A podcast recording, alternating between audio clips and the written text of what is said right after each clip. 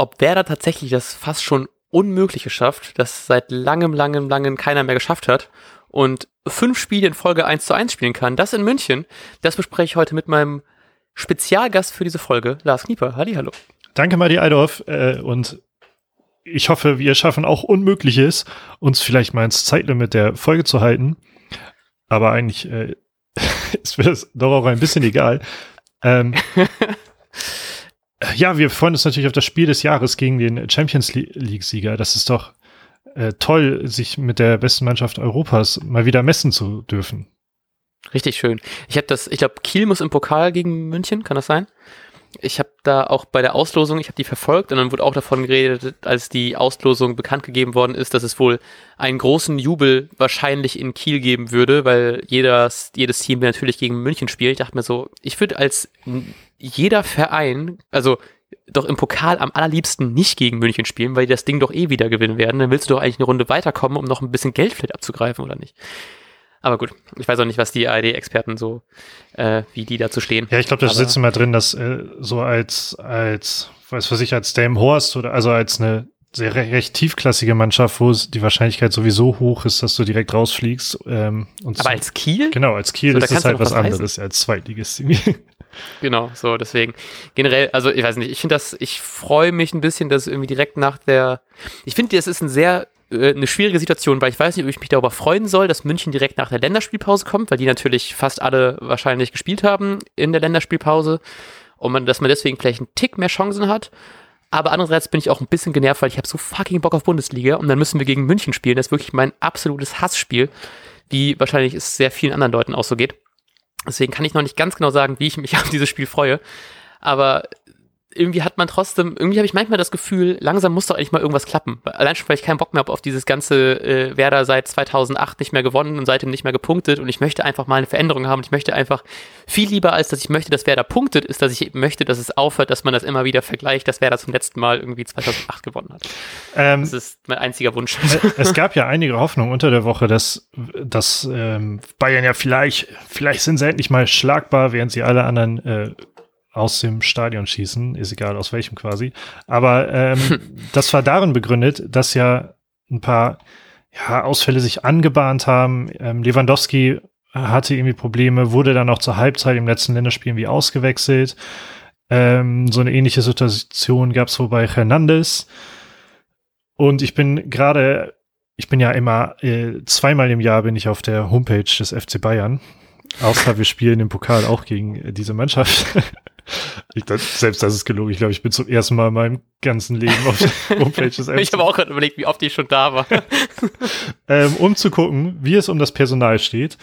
Und hier ist nicht mit einem Wort Lewandowski oder Hernandez erwähnt. Genauso hatte ich dann gerade noch bei Twitter gesehen, dass äh, Lewandowski heute noch länger trainiert hat, um so ein paar komische Sachen mit Süle zu machen.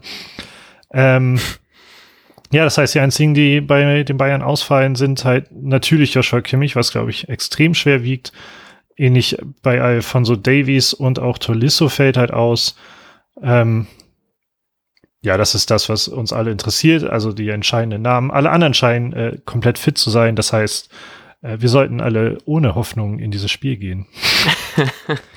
ja, ich fand das, ich fand den, die, wie heißt es, die PK, genau, die Pressekonferenz vom Spiel von Kofeld ganz schön, der glaube ich schon echt extrem Bock hat auf dieses Spiel und er meinte auch, dass es immer so ein besonderes Spiel ist gegen München, weil es so eine Art ähm, Bonus ist irgendwie und das weiß ich nicht. Ich, ich hab, ich glaube irgendwie, ich bin da recht pessimistisch. Ich glaube, dass wir wieder nicht punkten werden und ich glaube, ich bin immer sehr krass genervt, wenn sowas ist wie in der Rückrunde letztes Jahr, wo man eigentlich den, zumindest einen Unentschieden verdient hätte und dann doch einfach irgendwie 1-0 verliert, was auch noch so ein äh, dämliches Tor war. Und dann denke ich so, oh Mann, ey, das wird, ich glaube, es wird einfach kein schönes Spiel für uns, in egal welcher Form. Entweder verlieren wir sehr hoch oder wir verlieren sehr knapp.